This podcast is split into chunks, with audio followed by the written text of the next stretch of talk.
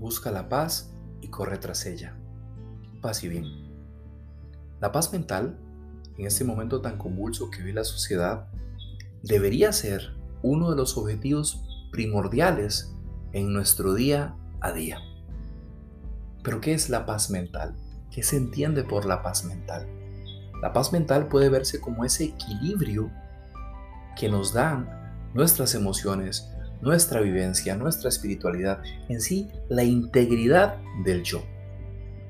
Muchas veces en esa búsqueda de la paz mental podemos cometer una serie de errores e incluso llegar a sentirnos frustrados porque no nos sentimos como queremos estar o porque muchas veces no reaccionamos adecuadamente a ciertos tipos de emociones que invaden nuestra vida de un momento a otro.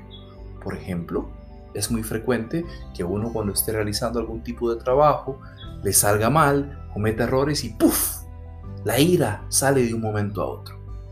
A nosotros no nos gusta estar enojados, no nos gusta perder esa paz interior pero a veces hay detonantes que realmente nos pueden hacer explotar.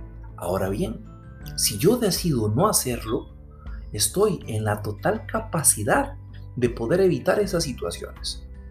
Pero eso no puede resultar de la noche a la mañana. Debe tener un entrenamiento para poder irme preparando psicológicamente, mentalmente, espiritualmente, es decir, en la integridad del yo, en la integridad de mi ser para poder tomar las decisiones adecuadas en los momentos precisos. La paz no tiene precio. Una frase que me encanta y que he tratado de hacer mía durante muchos años de mi vida.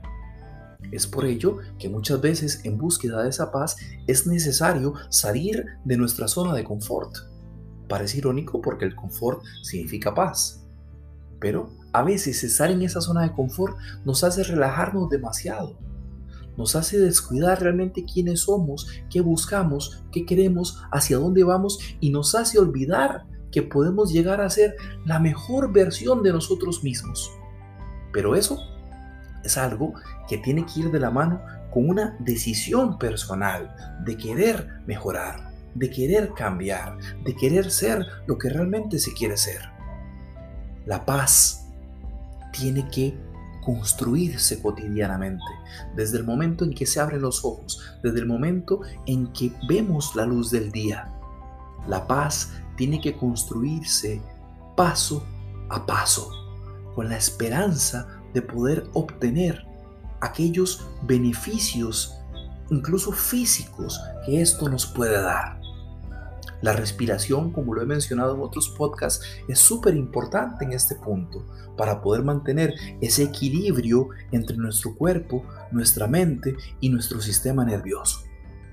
Debemos ser conscientes de que hay momentos que nos roban la paz y para ello tenemos que evitarlos y simplemente tomar la decisión de que esto a mí no me va a afectar hay situaciones sumamente complejas que nos pueden llegar a afectar emocionalmente, como mencionaba antes lo de la ira, pero nosotros tenemos la potestad y la capacidad de buscar la paz y correr tras ella.